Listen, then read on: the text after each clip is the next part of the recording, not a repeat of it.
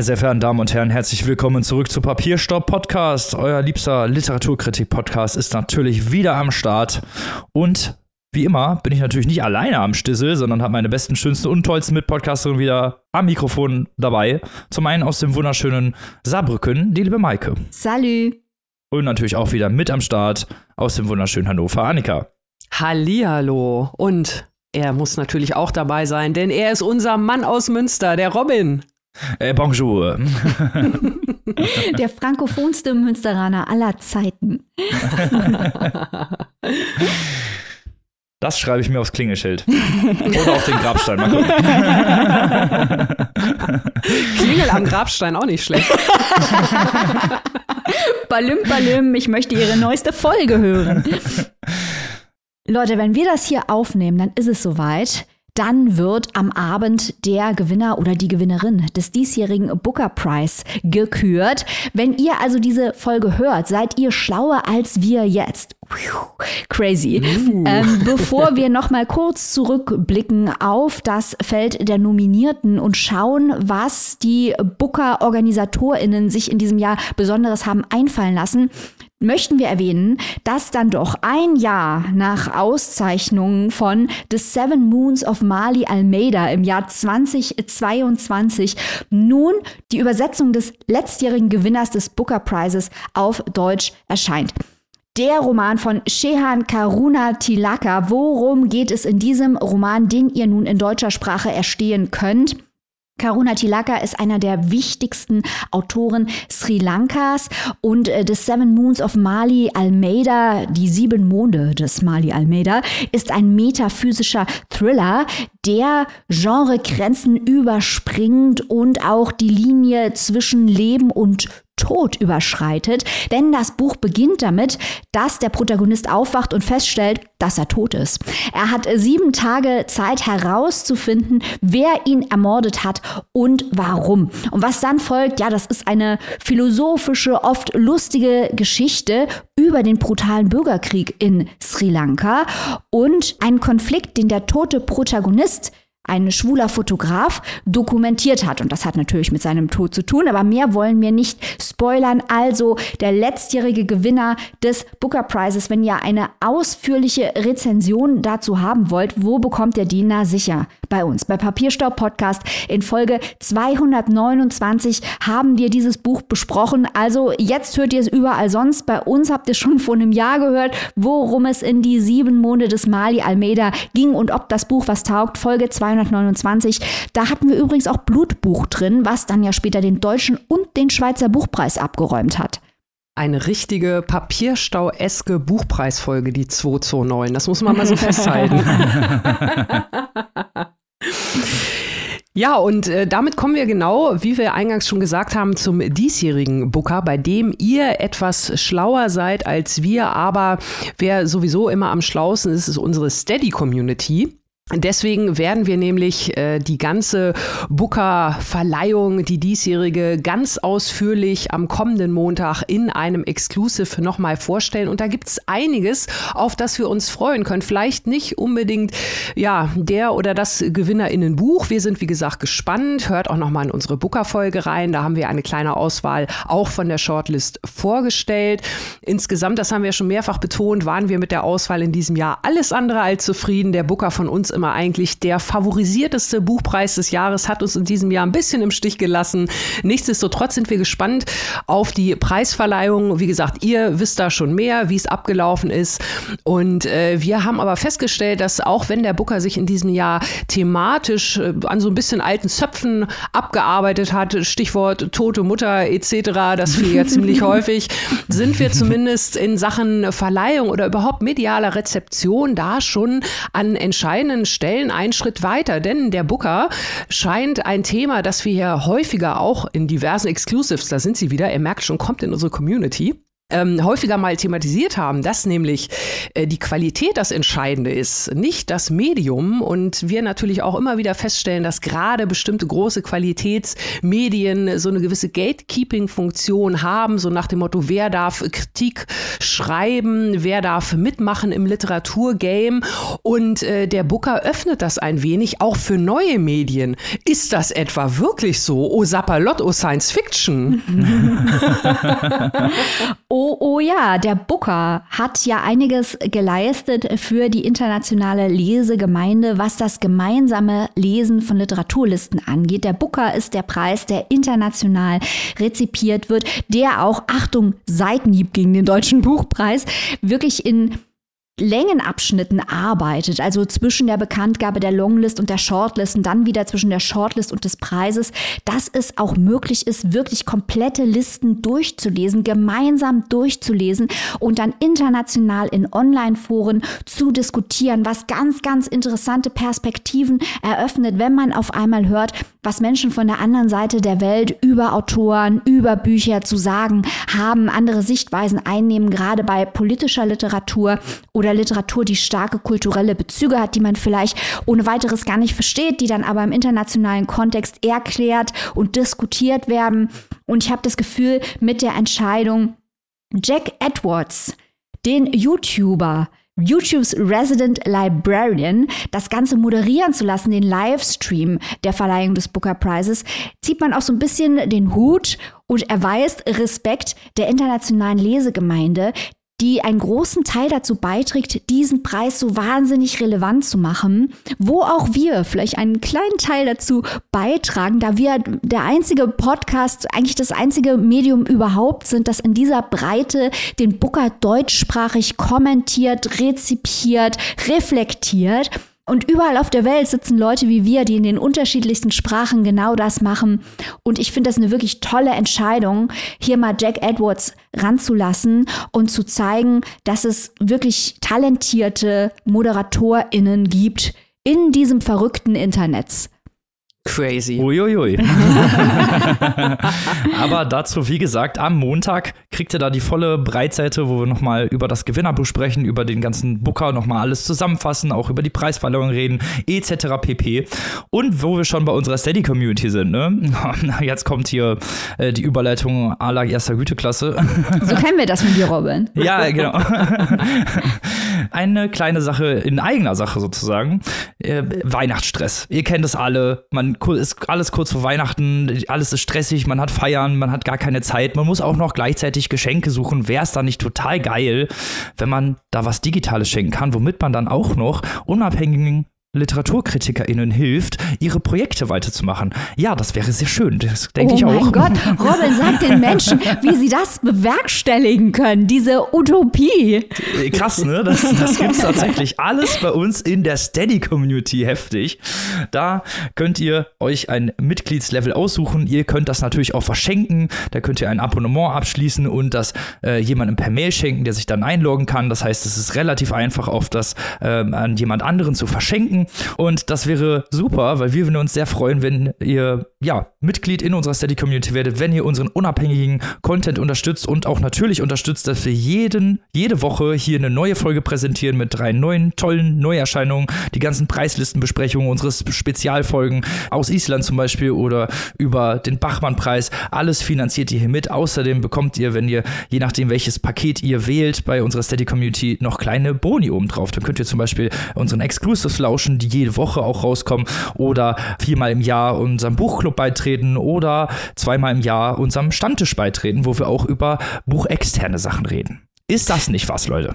Ja, das ist, nicht nur was, sondern gerade dieser, diese Geschenkidee, Robin, die du gerade erwähnt hast. Ne? Vielleicht kennt ihr ja Leute bei euch im Bekanntenkreis, die genauso gerne lesen wie ihr oder vielleicht noch lieber. Und äh, da fragt man sich natürlich, was soll man denn diesen Leuten schenken? Vor allem, welches Buch? Welches Buch hat er sie noch nicht? Äh, welche Tipps sind da angebracht?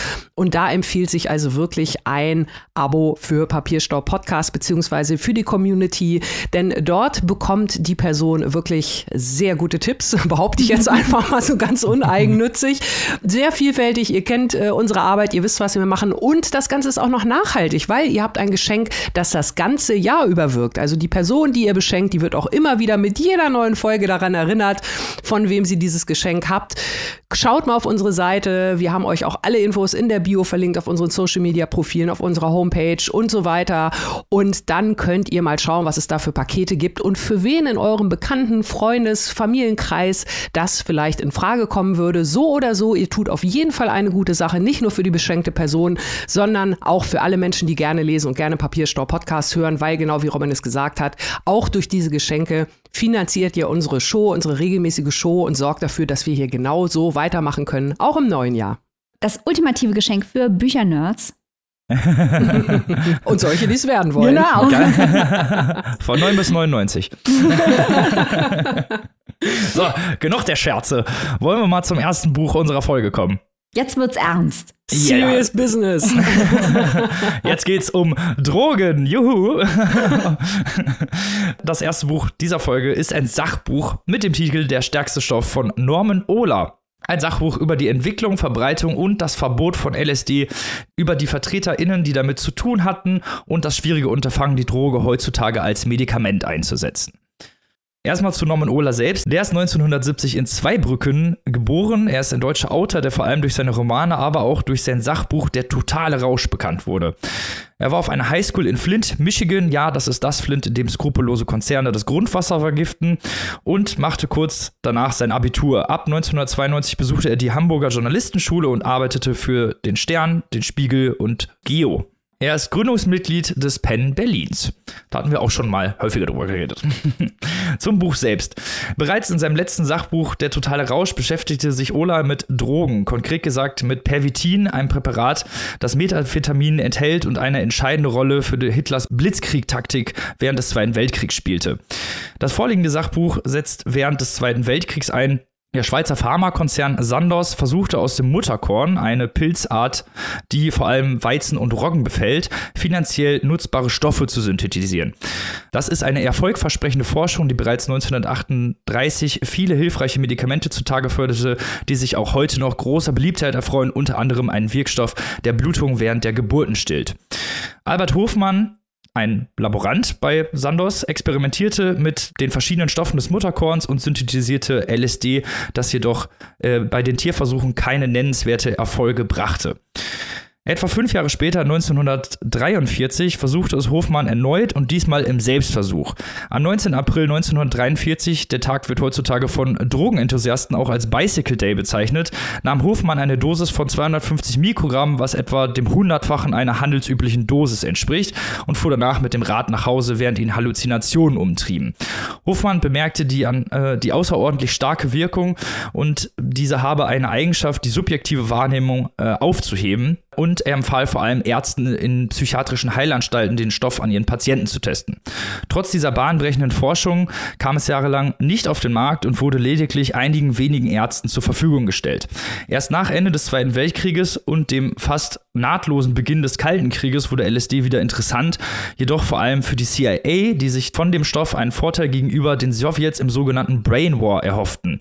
Mit dem Projekt MK Ultra wurden jahrelang unwissende Personen, zum Beispiel Psychiatrie, InsassInnen, Kriegsgefangene, Spione, normale BürgerInnen und sogar KollegInnen unter LSD gesetzt. Nach dem Wandel vom geheimen CIA-Stoff zur En der Hippie-Bewegung geriet LSD ins Visier der Anti-Drugs-Kampagnen und ist bis heute von einem großen Stigma geprägt. Erzählt ist das Buch in drei großen Teilen. Erstens als Medikament, also die Entdeckung, zweitens die Waffe, die, also der Einsatz der CIA und drittens als Rauschmittel, was dann später eben diese Hippie-Droge wurde.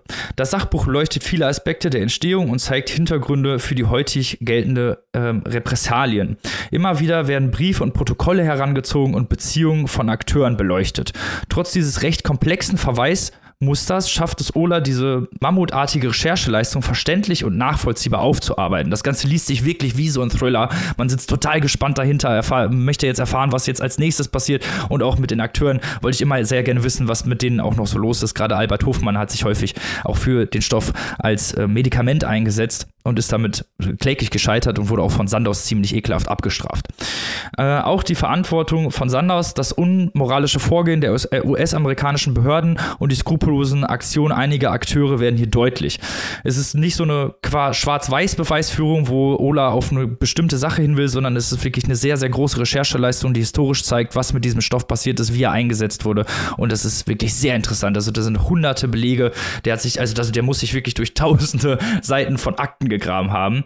In kurzen und seltenen Passagen spricht Ola von seiner eigenen Recherchereise und den Situationen, die er dabei erlebte. Das hat schon fast manchmal so einen leicht literarischen Charakter. Also es gibt so eine Stelle, wo er dem Archivar von Sandos selber LSD anbietet. da habe ich gedacht, hm, ist das wirklich so passiert? Ich weiß ja nicht. Aber ist auf jeden Fall interessant zu lesen.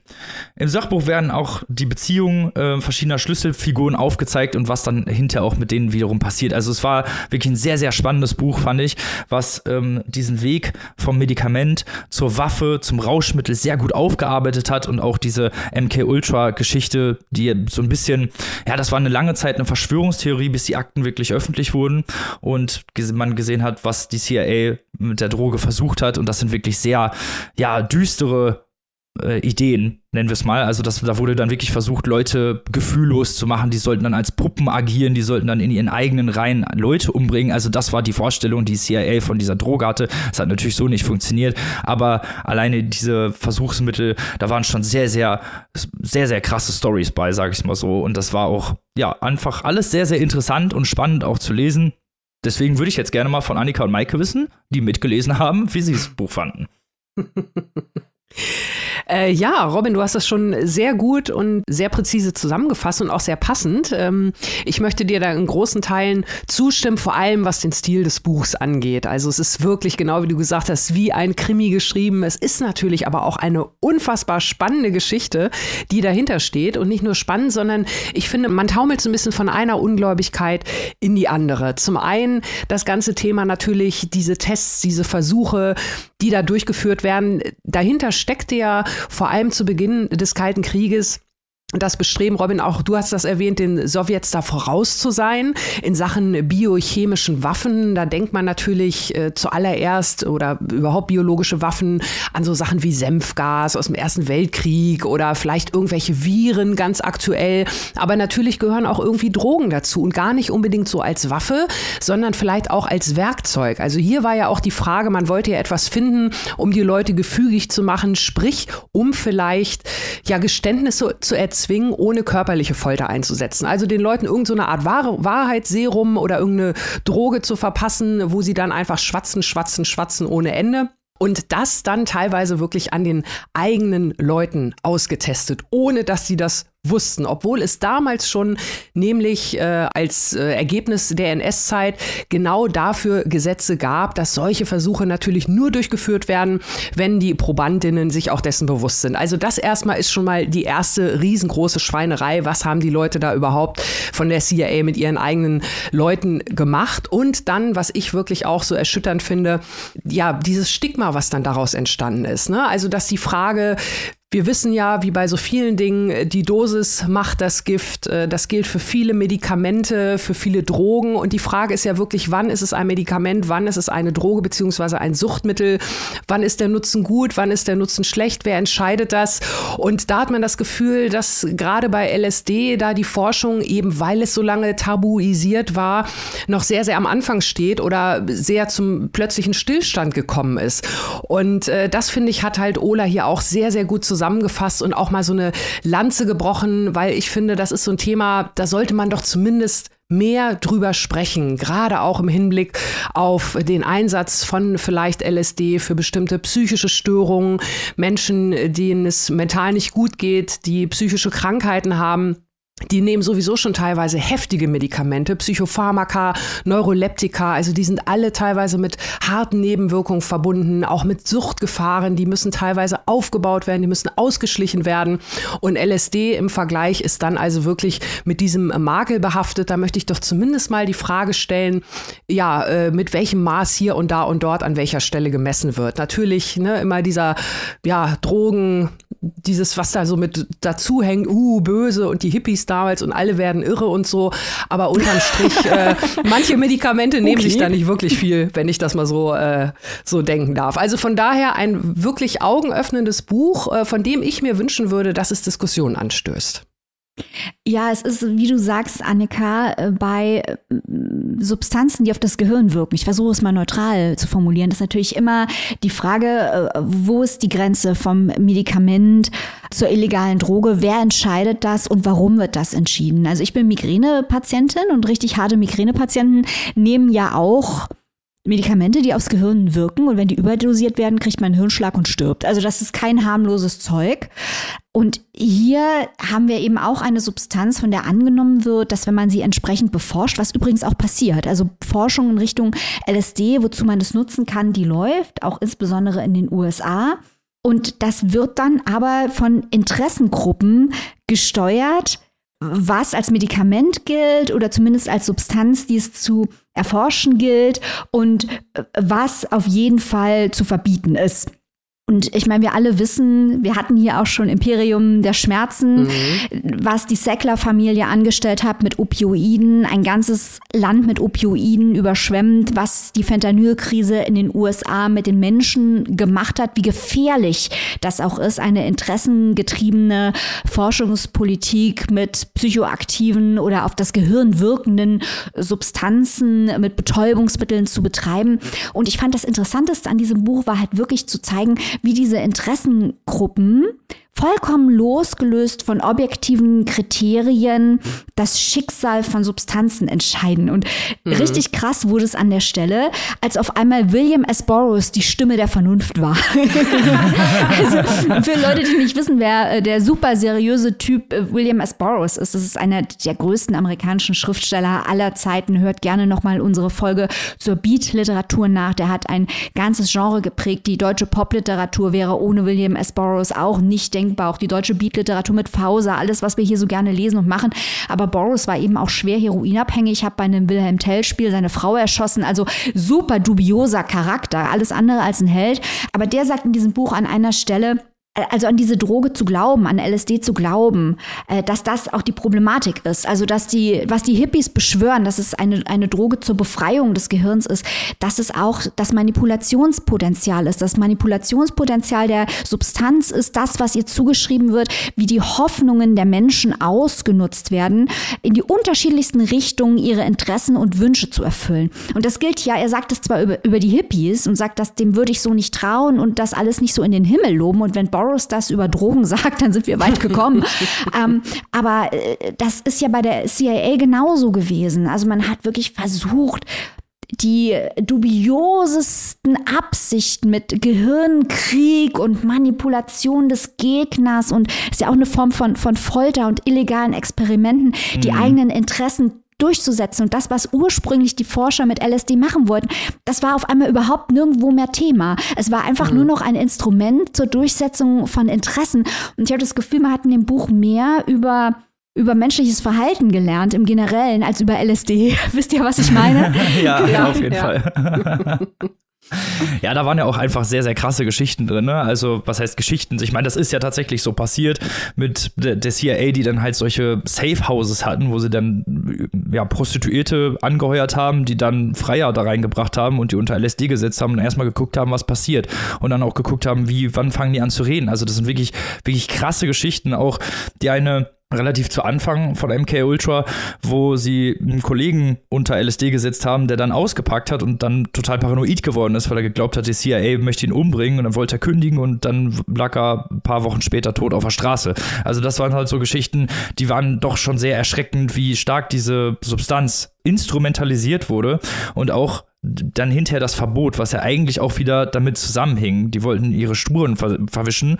Größtenteils die CIA, das hatte auch was mit Racial Profiling zu tun, also dass vor allem ähm, ja, Minderheiten eingesperrt werden sollten. Da haben wir wirklich drakonische Strafen gehabt. Selbst Timothy Leary, einer der bekanntesten LSD-Gurus, hatte, ja, hat 20 Jahre für den Besitz von einem wenigen äh, Gramm Marihuana bekommen. Also da sehen wir schon, was für drakonische Strafen auch da äh, entstanden sind und wie auch, wie stark auch diese Substanzen ähm, und vor allem auch die Konsumenten, nicht mehr unbedingt die Substanzen, aber vor allem die Konsumenten, wie stark die äh, stigmatisiert wurden. Auch äh, diese ganze War on Drugs Geschichte, das hat ja jahrzehntelang gedauert. Wer sich damit mal ein bisschen auseinandersetzen will, es gibt so einen sehr interessanten Film, nennt sich Reefer Madness, wo einfach behauptet wird, dass sobald man anfängt zu kiffen, die Leute durchdrehen und komplett psychotisch werden, was natürlich absoluter Schwachsinn ist.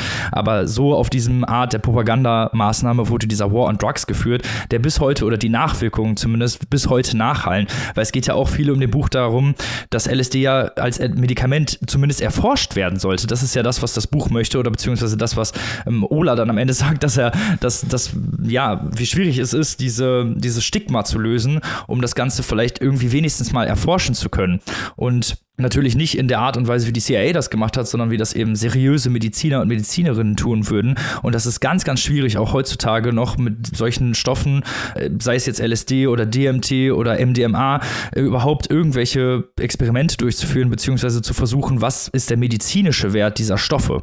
Und das äh, finde ich sehr interessant und das finde ich auch schön, dass das diese ja, Gesamtaussage des Buches ist, dass man mal so diese äh, Historie mitkriegt und dann auch sieht, warum, warum dieses Stigma existiert und wie man vielleicht oder beziehungsweise, dass man heute vielleicht mal versuchen sollte, die, die Heilungschancen von solchen Medikamenten oder beziehungsweise solchen Substanzen zu erforschen und hier redet hier absolut nicht von Entkriminalisierung oder sonst irgendwas. Es geht hier absolut nicht um den Verkauf oder ähm, den, die Verbreitung im öffentlichen Raum, sondern wirklich nur erstmal im, im ärztlichen, medizinischen Raum. Mhm. Ja, es ist ja vielleicht so ein bisschen auch äh, mit dem vergleichbar, was mit Can Cannabis in den letzten Jahren oder Jahrzehnten geschehen ist. Also, dass das ja auch immer mehr zu medizinischen Zwecken eingesetzt wird, immer mehr Behandlungsmethoden gefunden werden, medizinisches Cannabis erhältlich ist und so weiter und so fort.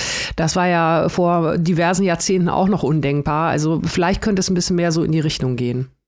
Ich möchte auch nochmal, Annika, du hast es angesprochen, Robin, du natürlich auch, äh, den Stil des Buches loben. Mhm. Weil es ist diese Art, von erzählendem Sachbuch, das eben diese Einschübe hat, äh, Robin, du hast es, hast darauf hingewiesen, wo man wirklich mit dem Reporter mitgeht und im Archiv sitzt und durch die Akten blättert und es interessant mhm. geschrieben ist, wie er durch Akten blättert und was er findet. Irgendwie Briefwechsel mit Aldous Huxley und Timothy Leary kommt vor und das ist auch so ein bisschen die ganzen Cameo-Auftritte, wenn man sich mal ein bisschen mit den, äh, mit der Zeit beschäftigt hat, mit der Drogenkultur zur Hippie-Zeit beschäftigt hat, die auch sehr wichtig war für die Literatur, möchte ich in diesem Kontext nochmal ansprechen, Tom Wolfs Books, die Electric Kool-Aid Acid Test. Das ist einfach auch wahnsinnig gute Literatur, die dort entstanden ist, historische Literatur über diese Zeiten. Und es ist gut geschrieben, weil man immer dran bleibt und einem so ganz nebenbei diese zahlreichen Quellen und Informationen vermittelt werden und diese vielen Figuren, die dort auftauchen, das sind wahnsinnig viele eigentlich. Mhm. Es ist mhm. nicht sehr lang, dieses Buch hat so um die 220 Seiten ohne hinten den Fußnotenapparat. Und da wird wahnsinnig viel aufgefahren an Informationen, an Verwicklungen. Und man kann das sehr gut einfach so weglesen. Also es ist wirklich als populäres Sachbuch beweist es, dass es sehr zugänglich sein kann, ohne an Niveau einzubüßen. Mhm und halt einfach super spannend. Ne? Also das ja. muss man auch erstmal schaffen, diese ganzen Verweismechanismen so ineinander greifen zu lassen, dass man als Leser und Leserin nicht mega verwirrt davor sitzt und denkt so, hä, was?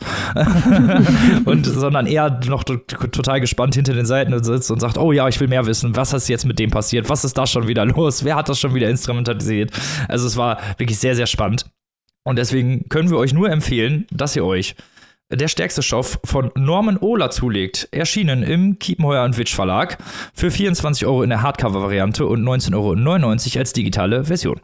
So, damit kommen wir zum nächsten Buch dieser Folge. Und jetzt wird es auch ein bisschen halluzinatorisch, könnte man nennen. das ist richtig. Wir äh, sprechen jetzt über einen Mann, der sich verdient gemacht hat um die Experimentalliteratur. Und zwar so verdient, dass er immer wieder im Gespräch ist für den Literaturnobelpreis. Es würde mich nicht überraschen, wenn er ihn früher oder später, eher früher als später, noch mit nach Hause nimmt. Wir sprechen natürlich von Laszlo Krasner-Hockey aus Ungarn. Ein Mann, der berühmt ist für hochkomplexe Literatur. Wir hatten ihn hier auch schon mal in der Show mit Herrscht 07769, einem Buch über Nazis in Ostdeutschland. Können Robin und ich nur empfehlen. Könnt ihr auch noch mal in die Folge reinhören. Wir sprechen jetzt über eine Sammlung von drei Erzählungen.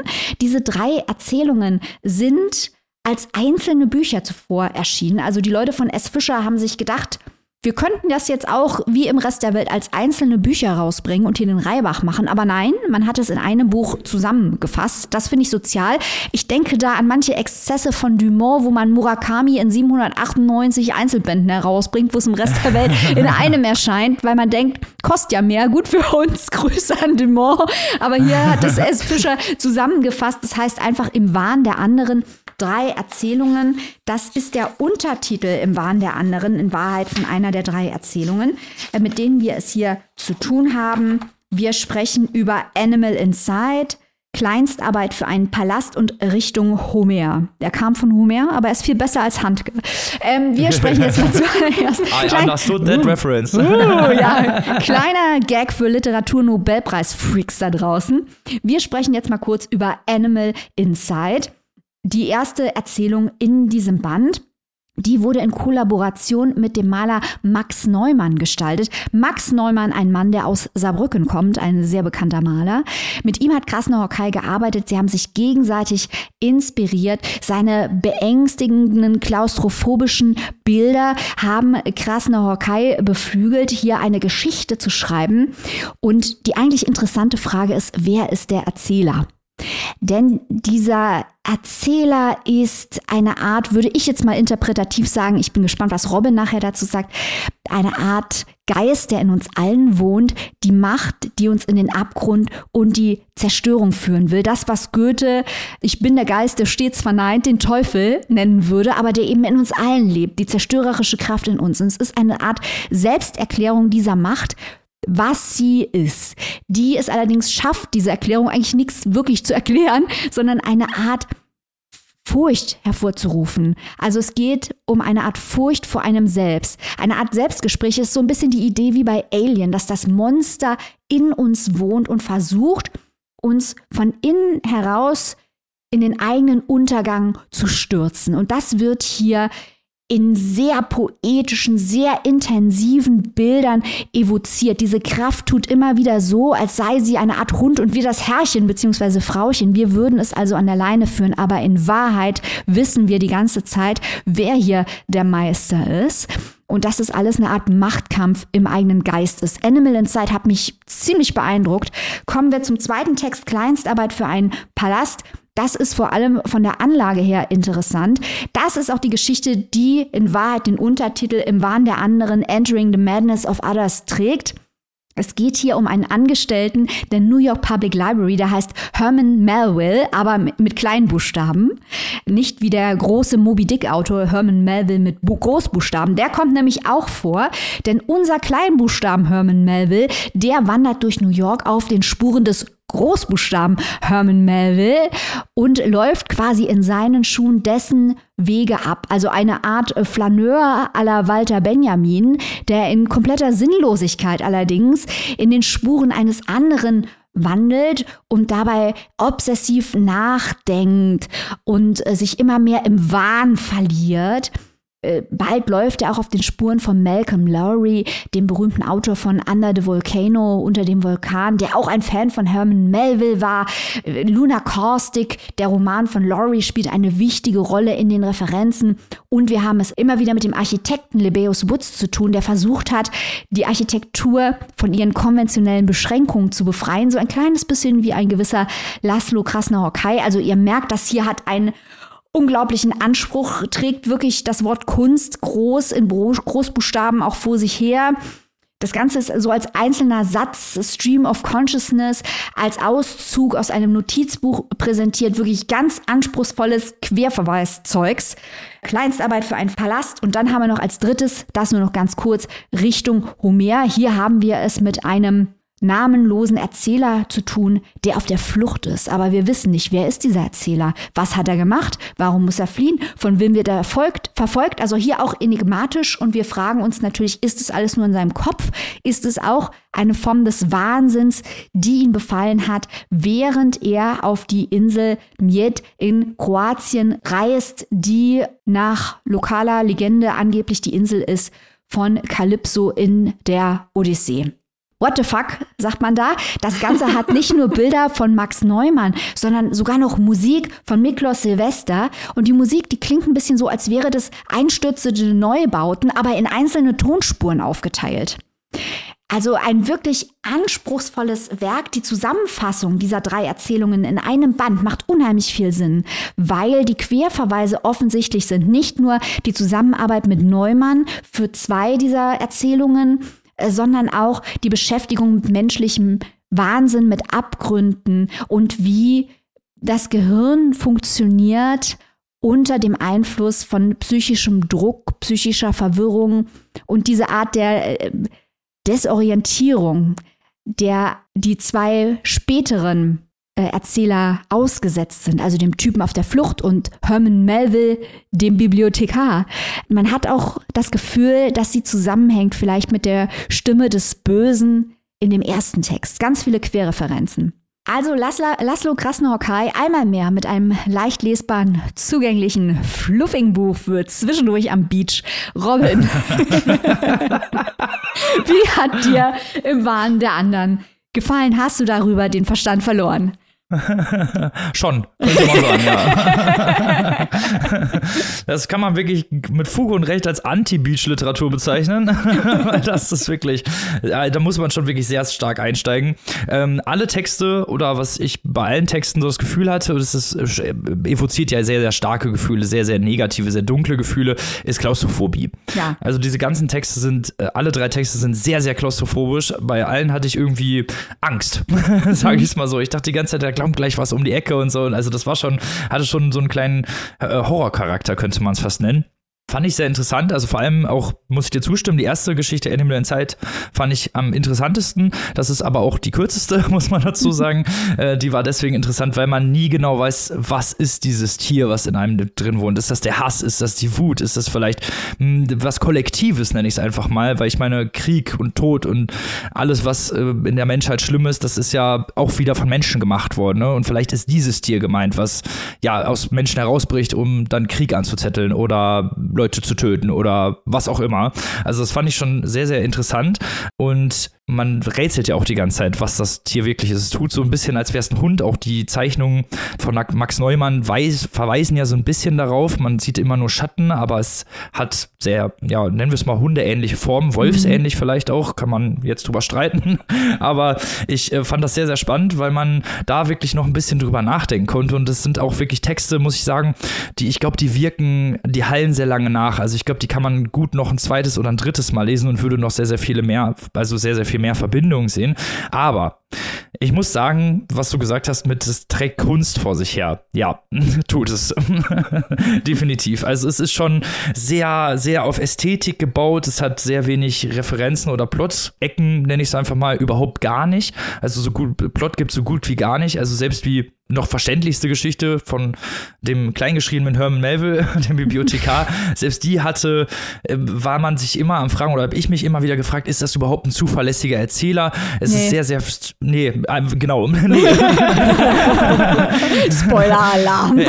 ja, ähm, weil es, äh, es springt sehr, sehr viel hin und her, dann geht es um das eine Kapitel und der sagt das auch in seiner Erzählstimme selber, ja, ich kann überhaupt nicht Geschichten schreiben, ich kann das überhaupt nicht erzählen und dann geht es weiter mit diesem Stream of Consciousness. Ich fand es aber trotzdem interessant, diese, diese Verbindung und auch diese, er, er wandelt ja auf den Faden von diesen verschiedenen Künstlern. Und das hat mir zwar, also das hat mir ästhetisch gefallen, aber ich muss sagen, da war doch ein bisschen zu wenig drin. Und Richtung Homer muss ich ehrlich sagen, das war die, die mir am wenigsten gefallen hat, die Geschichte, weil da war wirklich, da wusste ich wirklich gar nicht mehr, was abgeht. Also da kommen dann später so ein paar Referenzen, an welchem Hafen sich diese Person befindet. Man weiß aber nie wirklich, bevor sie wegläuft. Man weiß nie wirklich, wer die Verfolger sind.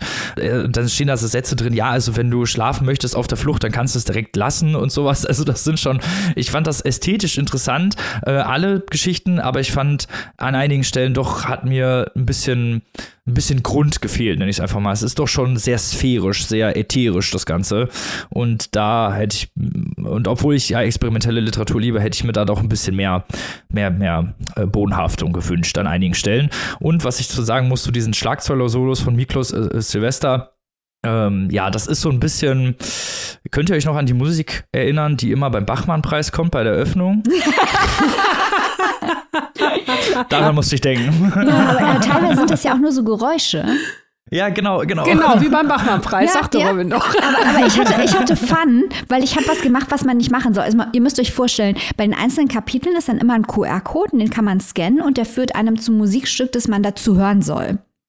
Und diese Stücke sind aber auf der Seite von S. Fischer untereinander aufgeführt und die kann man auch par parallel abspielen. Und damit hatte ich dann ein bisschen Fun. Du kannst dann da parallel kannst du dir so Geräusch Ger Geräusch-Potpourris zusammenstellen. Und da habe ich echt gedacht, hey, Blixer Bargeld für Arme mache ich jetzt, mache hier so alle Geräusche mache ich parallel. Das war sehr lustig, aber ich glaube, das war nicht der Sinn dessen, was man hier eigentlich Ja, wenn du erreichen hier wollte. jetzt mit Sinn kommst, weiß ich nicht, dann brauchen wir auch nicht mehr reden. Nee, also ich Ein will hier Hand- jetzt Ein handgeknüpfter Klangteppich. Uh, Annika, genau Oh. das habe ich da mir zusammengeklöppelt. Genau so war's. Ja, also ich will jetzt den krassen Okai auch nicht zu schlecht machen, weil ich muss sagen, ich fand, er ist eben stark, wenn er mit dieser Ungewissheit auf eine sehr gezielte Art und Weise spielt. Das klingt jetzt vielleicht wie ein Gegensatz, aber bei Animal Inside ist ja die Stärke, dass man nicht weiß, was diese Kraft ist, was ja auf eine gewisse Art und Weise die Realität spiegelt. Das kennen wir alle von uns selbst oder von anderen, wenn Verhaltensweisen an den Tag gelegt werden, die auf die ein oder andere Art destruktiv sind gegen andere oder sogar gegen einen selbst. Und man fragt sich, woher kommt dieser Impuls? Es ist kein rationaler Impuls, es ist auch kein lebenserhaltender Impuls, es ist ein, ein irrationaler, zerstörerischer Impuls. Und er versucht in diesem Text, alle Facetten dieses Impulses von diesem Tier aus zu extrapolieren. Also genau wie du sagst, es ist die Wut, es ist der Hass, es ist der Krieg. Wa- Was, was ist es? Und das finde ich unglaublich stark, weil die Offenheit, also warum das so offen ist, das weiß man sofort. Und mit jedem Satz, der da steht, wird man mehr zum Nachdenken über die Natur dieses Impulses gebracht. Das finde ich sehr, sehr stark. Auch mit den Bildern finde ich sehr, sehr stark, hat mir sehr gut gefallen. Und um das andere extrem zu bringen, weil der Mitteltext mit dem Melville, mit den literarischen Verweisen, das, sowas macht uns ja auch hier immer Spaß, Verweise googeln. Auch wenn wir gerade jetzt Laurie und so hatten wir auch schon hier, glaube ich, im Podcast mit Anna Deville kennen. Ich habe schon einiges von Laurie jedenfalls gelesen. Das ist alles sehr interessant. Und dann auch noch mit Architektur, also unterschiedliche Kunstformen zusammenzubringen. Das hat mir als Verweisnetz gut gefallen. Aber ich war dann auch bei, äh, bei dem letzten Text, war ich dann wirklich auch raus, weil es dann genau wie du sagtest, war dann zu offen. Man weiß, der Text baut darauf auf, dass, dass man eben nicht weiß, wovor er flieht. Und es geht, zwischen den Zeilen geht es um die, die Natur der Flucht und des Exils und der Selbstentfremdung und des Wahnsinns durch Einsamkeit und der Angst. Und all das spielt mit. Und man kriegt, genau wie du gesagt hast, Robin, man kriegt diese atmosphärischen Vibrationen, die ja auch in der Musik sich dann widerspiegeln, die ja auch eine Form von Atmosphäre hier nur schaffen soll. Also nur, es klingt jetzt zu gemein, aber es ist eine atmosphärische Unterstützung dieser Angst, die du beschrieben hast, die ich auch gefühlt habe. Ähm, das bekommt man alles mit. Aber da diese Geschichte so lang ist, wünscht man sich halt irgendwann, dass noch eine weitere Ebene hinzutritt, weil man denkt sich dann so nach 20 Seiten, okay, ich habe das jetzt verstanden, dass es um, um den Versuch geht, heimzukehren und die Odyssee und man ist exiliert um, um eine Art von mentaler Erkrankung, vielleicht um, um Wahn oder Manie. Aber man, das trägt nicht lange genug. Das ist einfach zu lange für diese Idee. Und das hat mich dann irgendwann auch ermüdet. Wahrscheinlich aber auch, weil drei dieser krassen Hokkai-Texte hintereinander wegzulesen nicht die allerbeste Idee ist. Vielleicht muss man das auch zwischendurch einfach mal längere Zeit weglegen. Längere Zeit, als wir hier haben, die jede Woche in diesem Podcast drei Bücher raushauen. Also das ist, glaube ich, kein Buch, wo man gut beraten ist, das in einem durchzulesen. Nee, würde ich dir absolut zustimmen. Auch nur die eine Woche Zeit, die wir immer haben. Also ich glaube, das ist schon fast eine Farce, sowas in einer Woche zu lesen. Aber was man sagen kann, es ist halt eben sehr viel ästhetisches Konzept. Und ich finde, Dafür alleine kriegt er Credits, weil Krasnauer der, der traut sich was, der, der möchte experimentell sein, der möchte die Literatur brechen und das tut er halt auch auf seine Weise. Ich finde als Projekt interessant, ich finde, es hat nicht immer gefruchtet, aber ich, wenigstens traut er sich was. Also ich finde immer noch, ich finde jemand, der, der sich was traut und damit scheitert und wenigstens aber versucht, was Neues zu machen, oder in meinen Augen scheitert, sagen wir es mal lieber so, äh, finde ich immer noch tausendmal besser als ja, Leute, die sich auf ja, den Mitkalt beziehen. Ja, ich finde halt auch, es ist immer interessant, Krasnauer Kai zu lesen, weil der halt guckt, wie weit es treiben kann. äh, im psychologischen, im sphärischen, mhm. was man mit Sprache alles machen kann. Wie gesagt, Animal Inside fand ich mega, fand ja, ich, fand ich super. super. Super. Und da muss man, ich glaube, das sind echt so Autoren, wie du sagst, ne, musst du dranbleiben, musst du äh, immer mehr lesen. Und das ist ja auch, muss man mal sagen, im Gesamtwerk von Krasner Kai sind das hier ja auch kleinere Texte, kleinere mhm. Arbeiten. Die Hauptwerke von Krasner Hokai, das sind solche Sachen wie äh, Satan Tango oder The Melancholy of Resistance.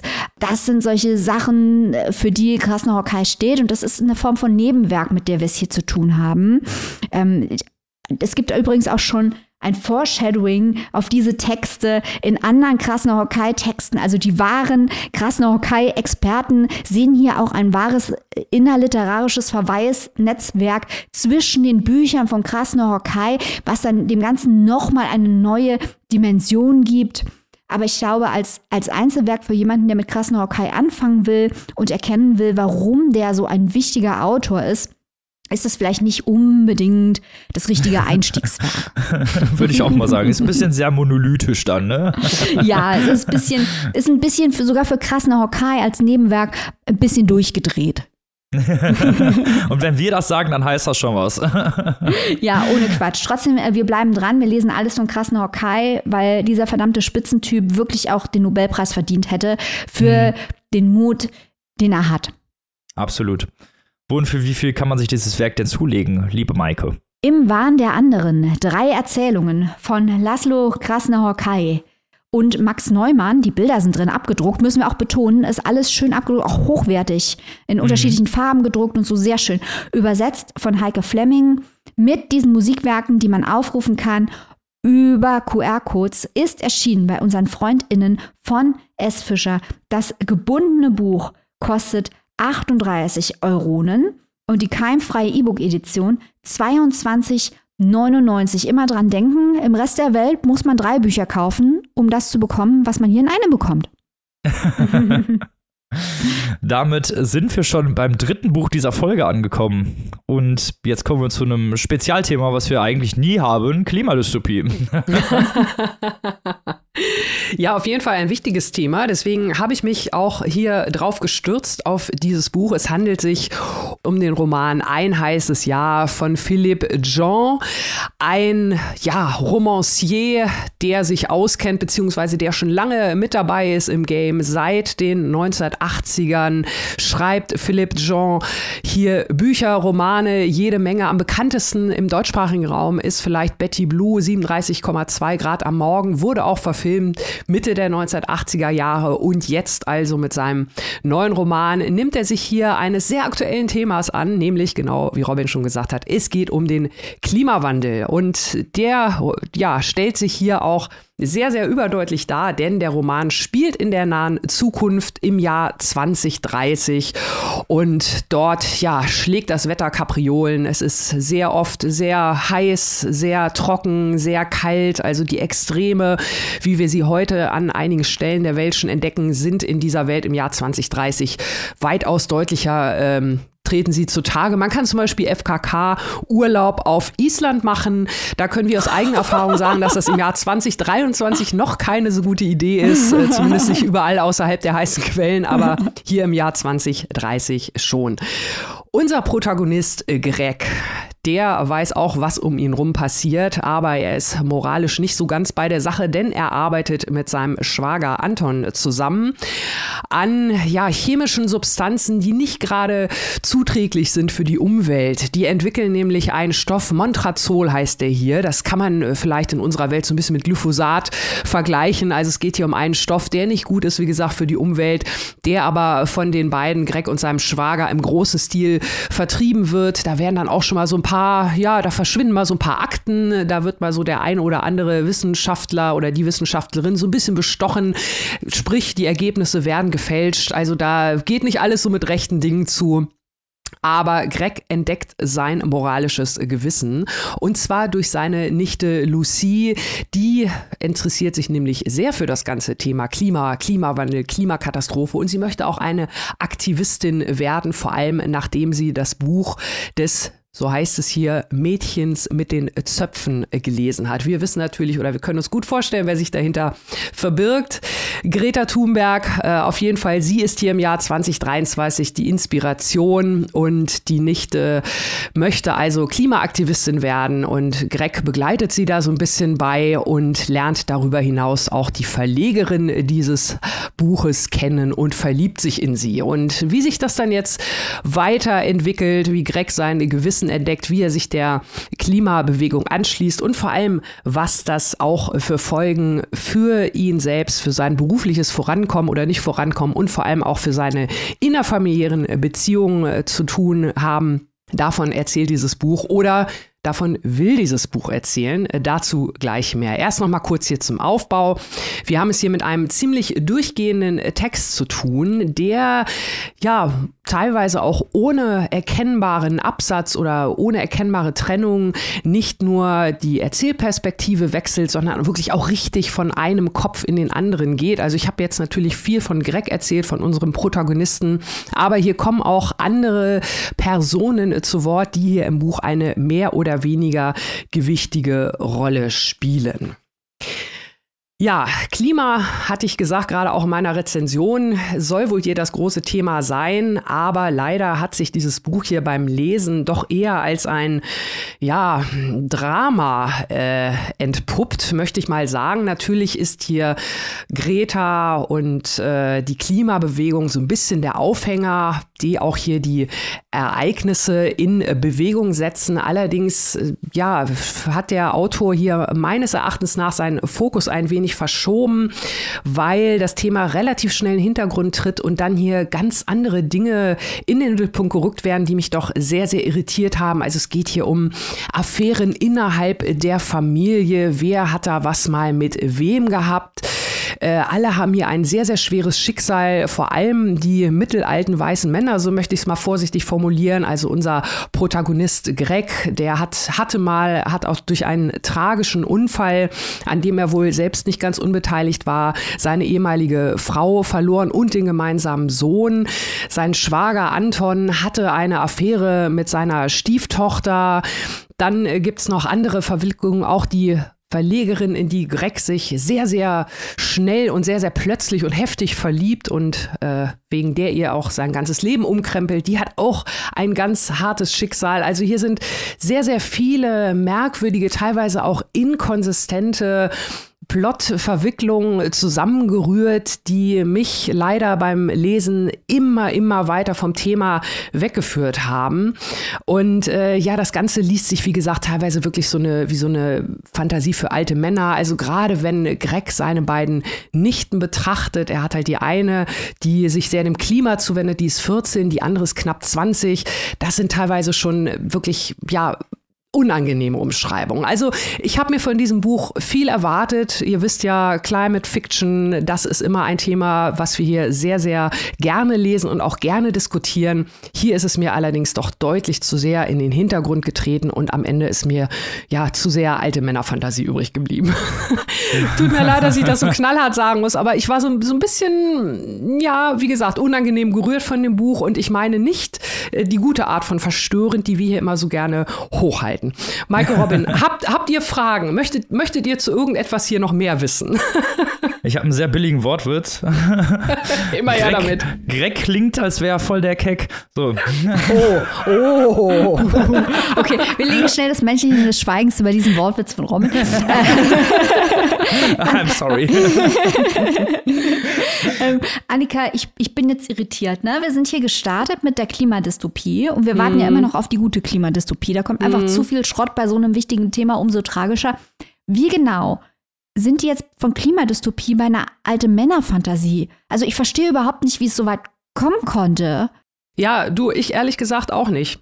Also ich, ich kann es ja auch nicht sagen, aber das, das ganze Thema, also ich habe wirklich das Gefühl gehabt, dass dieses ganze Klimathema äh, wirklich nur so als Vehikel benutzt wird, um so einen Mann durch die äh, Midlife-Krise zu, zu äh, bringen. Also es wird auch an einigen Stellen hier erwähnt, ne, so Männer ab Mitte 40, die machen ja manchmal verrückte Sachen. Der eine, wie gesagt, hat eine Affäre mit seiner Stieftochter gehabt, äh, die daraufhin, weil die beiden fast entdeckt wurden, äh, querschnittsgelähmt ist seitdem. Also es ist wirklich an an, teilweise, ich mag das hier gar nicht so wiedergeben, weil man denkt, was ist das denn für eine irre Geschichte? Aber es ist wirklich so. Also ich habe darauf gewartet, dass das Thema hier gut behandelt wird.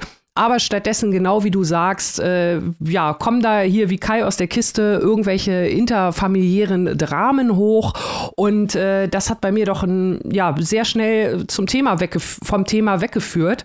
Und äh, wenn Greg dann anfängt, also natürlich, er ist sehr begeistert und auch dies, dieses moralische Dilemma, in dem er sich befindet. Auf der einen Seite verdient er sein Geld mit umweltschädlichen Stoffen, auf der anderen Seite entdeckt er sein Herz für den Aktivismus das wird nicht wirklich erläutert oder auch nicht wirklich zusammengeführt.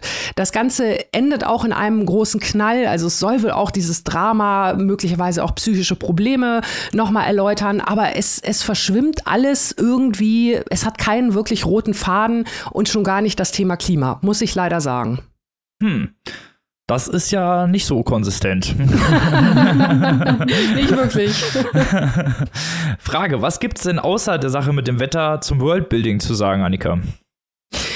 Ja, also auch, auch da, ne? Ich meine, es sind nur sieben Jahre auf der einen Seite. Auf der anderen Seite denkt man, was kann in diesen sieben Jahren passieren, wenn die Welt so ist, wie sie da dargestellt wird? Und äh, was bleibt vielleicht so ein bisschen auf der Strecke? Also die Extreme, die Wetterextreme sind da, ne? Wie gesagt, FKK oder Sommerurlaub äh, bei tropischen Temperaturen in Schweden. Was auch noch so ein bisschen zukünftig gezeigt wird, ist dieses ganze Thema ja, auch da wieder nur so ein Mini-Blitzlicht, ne? Stichwort Digitalisierung. Also Sex findet in erster Linie im virtuellen Raum statt. Da werden viel VR-Brillen aufgesetzt, um so ein bisschen der Wirklichkeit zu entfliehen. Da würde ich gerne mal auch für Dancing Boy zurückweisen. Das haben wir hier vor ein paar Folgen vorgestellt. Da ging es um eine ähnliche Thematik, weitaus besser umgesetzt, weil sich da nur auf ein Thema konzentriert wurde. Hier ist es halt so, so ein bisschen was, was dann wieder reinschwingt. Und ähm, eine Sache vielleicht noch ganz kurz zum Schluss, aber da kann natürlich äh, Philipp Jean nichts dazu. Die ganze Sache Greta Thunberg steht natürlich aktuell sehr, sehr im Fokus der Kritik. Er tut allerdings so, als würde im Jahr 2030 überhaupt niemand mehr wissen, wer überhaupt Greta Thunberg war. Und das kann ich mir eigentlich ehrlich gesagt nicht so wirklich vorstellen in sieben Jahren, dass da keiner mehr, ach, damals gab es ja das Mädchen mit den Zöpfen. Also auch da wieder dieses Inkonsistente. Das hat, das hat irgendwie für mich alles nicht so richtig zusammengepasst. Auf der einen Seite heißt es, 14-Jährige können ganz einfach switchen zwischen Mädchen und Fra Frau und nur elf Zeilen weiter wird dann gesagt, huch, 14-jährige Mädchen können jetzt schon denken. Also das nur mal so als ein konkretes Beispiel. Das hat für mich alles nicht so wirklich zusammengepasst. Es war mein erster Philipp Jean, aber ich bin, muss ich leider sagen, alles andere als angetan. Das ist hm. nicht meine Literatur. Ich glaube, es wäre auch nicht eure Literatur. Klingt ja gar nicht mal so nice, aber die ZuhörerInnen sollen sich ja selber ein Bild davon machen. Wo und für wie viel können sie das denn tun, liebe Annika? Ja, ein heißes Jahr von Philippe Jean ist erhältlich im Diogenes Verlag, übersetzt von Norma Casson und kostet im Hardcover 24 Euronen und im keimfreien E-Book 20,99. Damit, liebe Freunde, sind wir am traurigsten Teil dieser Sendung angekommen und zwar dem Ende.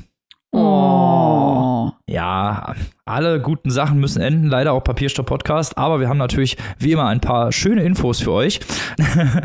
wir haben unsere Steady Community ja sehr lobend am Anfang auch schon mal erwähnt, haben gesagt, ihr könnt äh, unsere, unser Abonnement verschenken und wir wollen euch natürlich am Ende nochmal verraten, wie ihr da überhaupt hinkommt, aber bevor ich das tue, erstmal, falls ihr Outlaws seid, äh, kleine Revoluzzer, Rebellen, die keine Lust haben auf Abonnements und sagen, nee, das möchte ich nicht, aber ich möchte den Leuten vom Papierstopp Podcast doch gerne einen finanziellen Obolus zukommen lassen, worüber wir uns natürlich sehr freuen würden.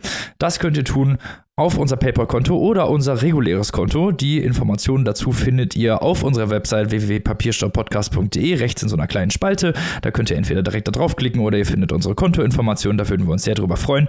Und jetzt kommen wir zur Steady Community. ihr seid angefixt, ihr möchtet sehr gerne Mitglied werden, ihr möchtet uns unterstützen mit Leidenschaft und auch finanziell. Das könnt ihr sehr gerne tun. Da würden wir uns natürlich auch sehr drüber freuen. Liebe Maike, wie kommt man denn zu dieser ominösen Steady Community? Also, entweder Ihr geht auf unsere Website www.papierstaupodcast.de und da klickt ihr auf den Steady-Link und dann seid ihr auf unserer Steady-Seite. Oder ihr geht auf unsere Instagram-Seite und ihr werdet es nicht glauben. In der Bio klickt ihr einfach auf den Steady-Link und dann seid ihr auf unserer Steady-Seite. Sapperlot. Sapperlot oder wenn, wenn ihr irgendwie das nicht schafft, um im Browser so www irgendwas einzugeben, ne, dann geht ihr einfach zum Google Dann gebt ihr ein Papierstau. Und Annika, was dann noch? S-T-E-A-D-Y. Yay! Und dann, dann seid ihr auch auf unserer Steady-Seite. Und dort könnt ihr euch, wie Robin eingangs schon erklärt hat, ein Mitgliedschaftslevel aussuchen. Wir können sagen, gar köstliche kulinarische äh, Verwöhnprogramme haben wir da für euch zusammengestellt. Die Köche der Literaturkritik haben sich da was richtig Feines ausgedacht. Da könnt ihr euch ein solches Level aussuchen. Ihr unterstützt mit jedem Level die wöchentlich erscheinende Show. Wenn wir nicht genug UnterstützerInnen hätten, können wir diese Show schon überhaupt nicht mehr produzieren. Wenn ihr der Community beitretet, dann stellt ihr sicher, dass wir auch weiter diese Show machen können. Und wenn ihr auf höhere Levels geht, ja, dann kriegt ihr noch als Dank obendrauf Exclusives, den Buchclub. Da lesen wir übrigens jetzt äh, Moritz von Uslers Deutschboden und natürlich den Stammtisch. Seid dabei. Wir freuen uns auf euch. Genau so ist es. Und mit diesen wunderschönen Informationen verabschieden wir uns jetzt wieder in den Äther.